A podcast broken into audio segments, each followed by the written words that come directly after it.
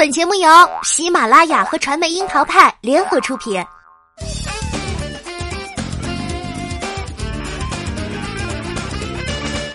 樱桃砍八卦，八卦也要正能量。Hello，大家好，我是小樱桃调儿。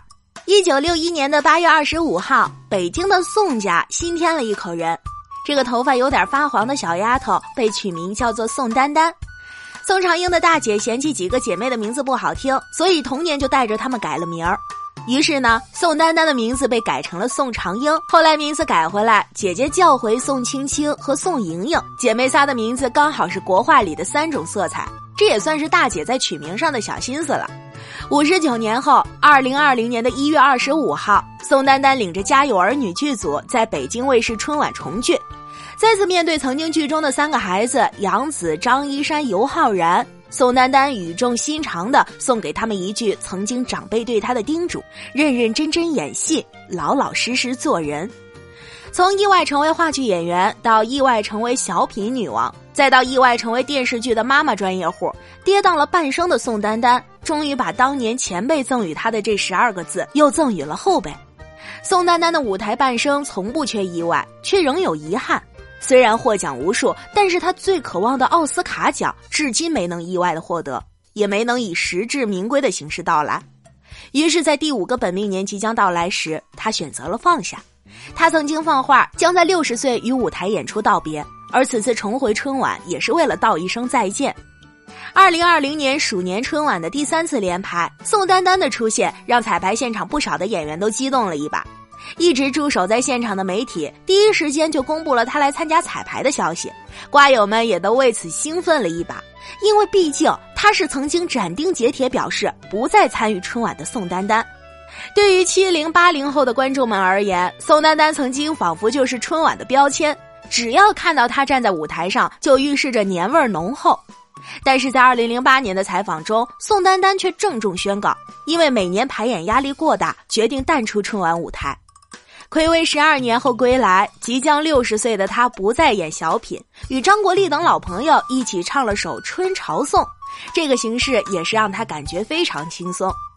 关于轻松，宋丹丹的解释是：小品太难弄了，让观众笑是一个非常难的事儿，比让观众哭有压力。每次上台之前，他还是会觉得心里没底，但是唱歌就不一样了，这让他不再担心会不会拿错道具，是不是会忘了包袱。关于春晚背后的故事，宋丹丹曾经接受采访说，与赵本山的合作压力最大，因为对手经常会不按照彩排时的剧本演绎，每次在直播的表演时突然改词或者加词，这都让他非常的紧张。他们的搭档是许多观众的记忆，他们太默契，所以赵本山偶尔给的小惊喜，宋丹丹都能接得住。可是舞台背后，他们从都没有假客气。宋丹丹会生气，这是她邂逅各种小惊喜后的情绪宣泄，也因此他们被说了多年不和。宋丹丹成为赵本山的搭档，甚至成为小品演员，其实也是一个例外。一九八九年，离除夕夜还有十来天，当年的春晚导演组急得焦头烂额，因为晚会时长不够，导演组决定让小品懒汉相亲上台。由于时间紧、任务重，导演们一致同意找最放心的人来救场。许多演员都望而生畏，当年扎根话剧舞台的宋丹丹答应的过程也是有点纠结。上春晚是许多演员梦寐以求的事情，临时接棒的宋丹丹却内心害怕，她担心自己演了小品就没办法再演话剧，万一剧院里的老师看到我上电视了怎么办？以后还有脸回去吗？宋丹丹说的院里指的是北京人艺，她原本就是个话剧演员。那时，话剧演员登台演小品还是一个新鲜事儿。当年，宋丹丹对自己的定位是要成为走进排练厅的艺术家，小品的插科打诨已经是完全跨界了。找上门的导演见宋丹丹内心犹豫，一顿晓之以理、动之以情的劝说，另外还忍不住严肃的和他说要珍惜面对观众的机会。就这样的双管齐下，才有了宋丹丹的春晚首秀。男叫魏淑芬，女二十九岁，至今未婚。这是宋丹丹亮相春晚的第一句台词，第二模仿的有点不太像，各位听众老爷们还请多包涵。这句含着口音的台词也是让宋丹丹彻底火了。梳着大辫子、裹着绿头巾的魏淑芬成了当年最红的小品角色之一。那时的宋丹丹也绝对想不到，她抗拒的小品带她抵达了演艺生涯的第一个高峰。想着要去好莱坞，想要和大导演合作，那些曾经的念头随着魏淑芬的走红也越行越远。宋丹丹说，很多年里很少有影视导演愿意找她合作，意外的打开了一扇门，也关上了一扇门。她的搭档从黄宏换成了赵本山，小品形象也是越来越稳固，她变成了观众印象里不会磨灭的白云大妈。当年的宋丹丹还没到四十岁，女人最巅峰的十几年芳华，女演员们都在争艳，而她却在半老，成了家喻户晓的奶奶。让这位奶奶愈发郁闷的是，自己越有名气，就离当初冲击奥斯卡奖的梦想越远了。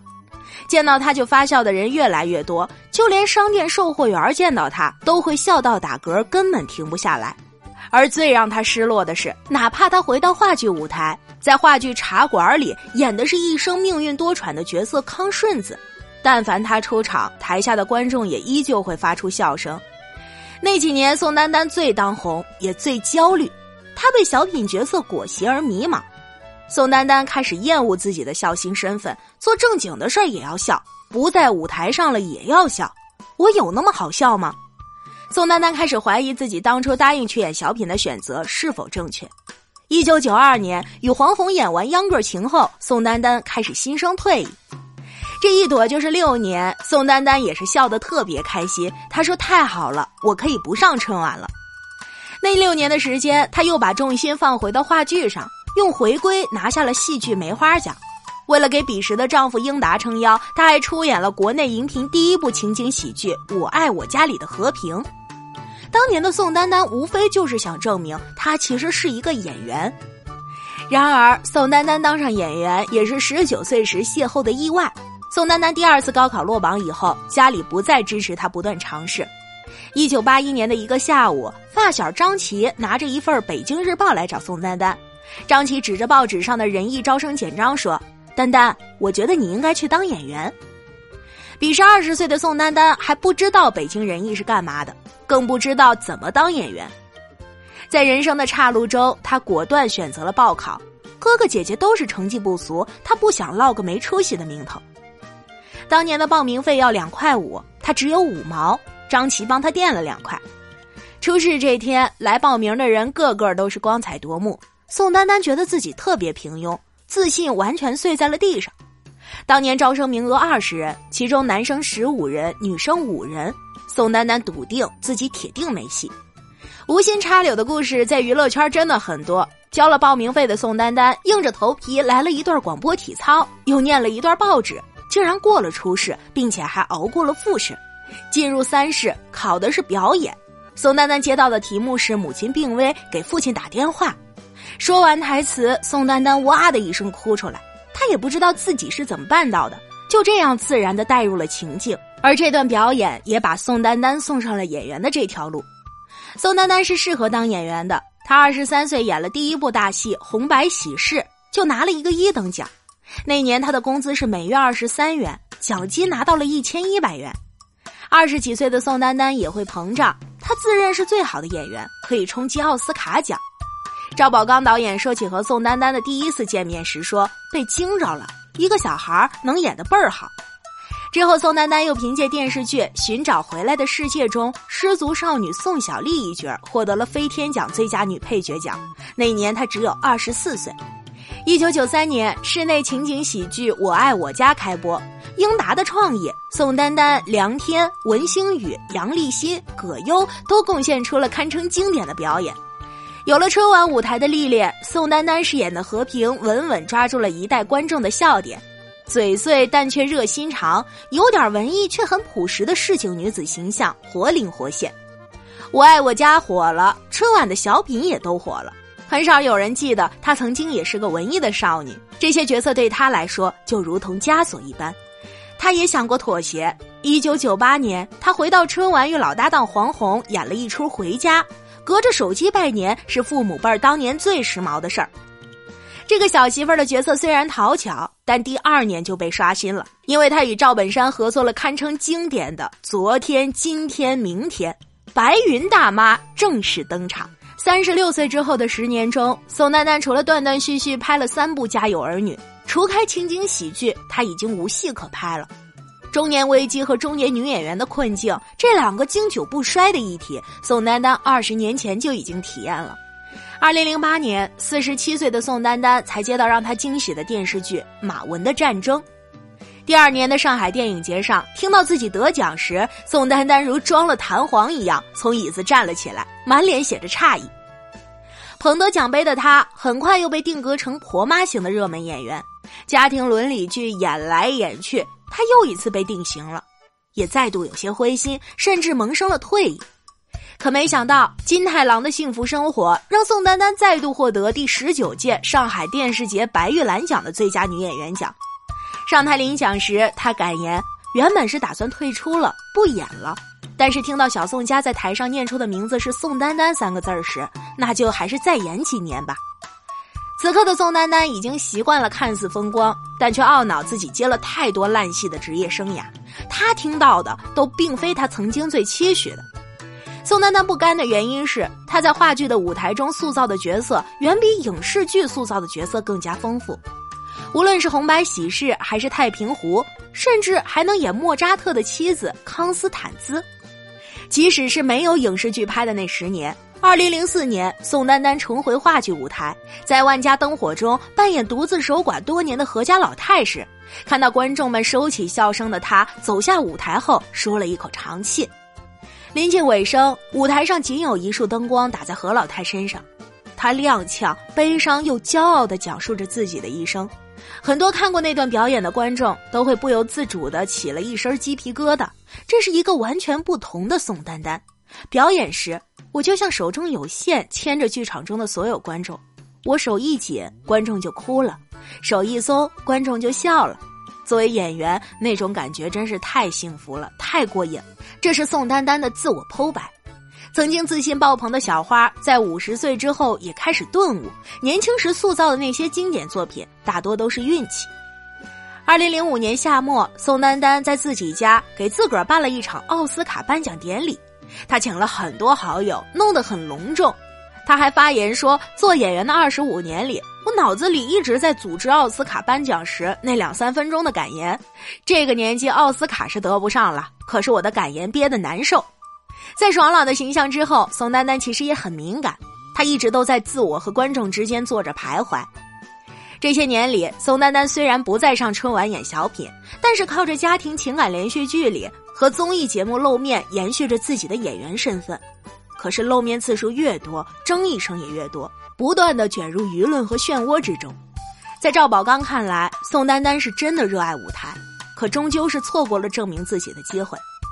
再往后走，到了五十八岁时，他也终于理解了《桃花扇》的一句台词：“眼看他起朱楼，眼看他宴宾客，眼看他楼塌了。人生的际遇从来都是高高低低，也不由人。他自嘲自己媚俗了大半辈子，注定成不了大艺术家。他开始与自己和解，开始享受生活。有时半夜睡不着的时候，也会打开电视，看见自己从前演的小品，一边笑一边想。”这女演员如果不是我，我会觉得她多逗啊！如今要把百分之九十五的精力都给自己的家庭与生活，宋丹丹演了半辈子后，已经不再执拗，她到底能不能成为艺术家？她想要做回自己，不用说假话，不用说套话，不需要再扮演一个知心懂事的大姐姐，和老友濮存昕真情实感的吵架，摔掉电话，然后第二天如同孩子一样的拥抱，重归于好。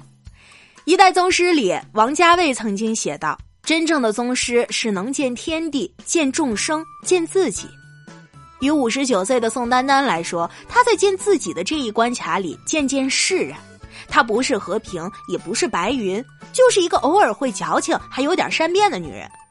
她需要很多人的关爱，骨子里的任性和年龄没多大关系，只是从容不迫的敢面对自己的内心。任世事蹉跎，还是想要做个小公主。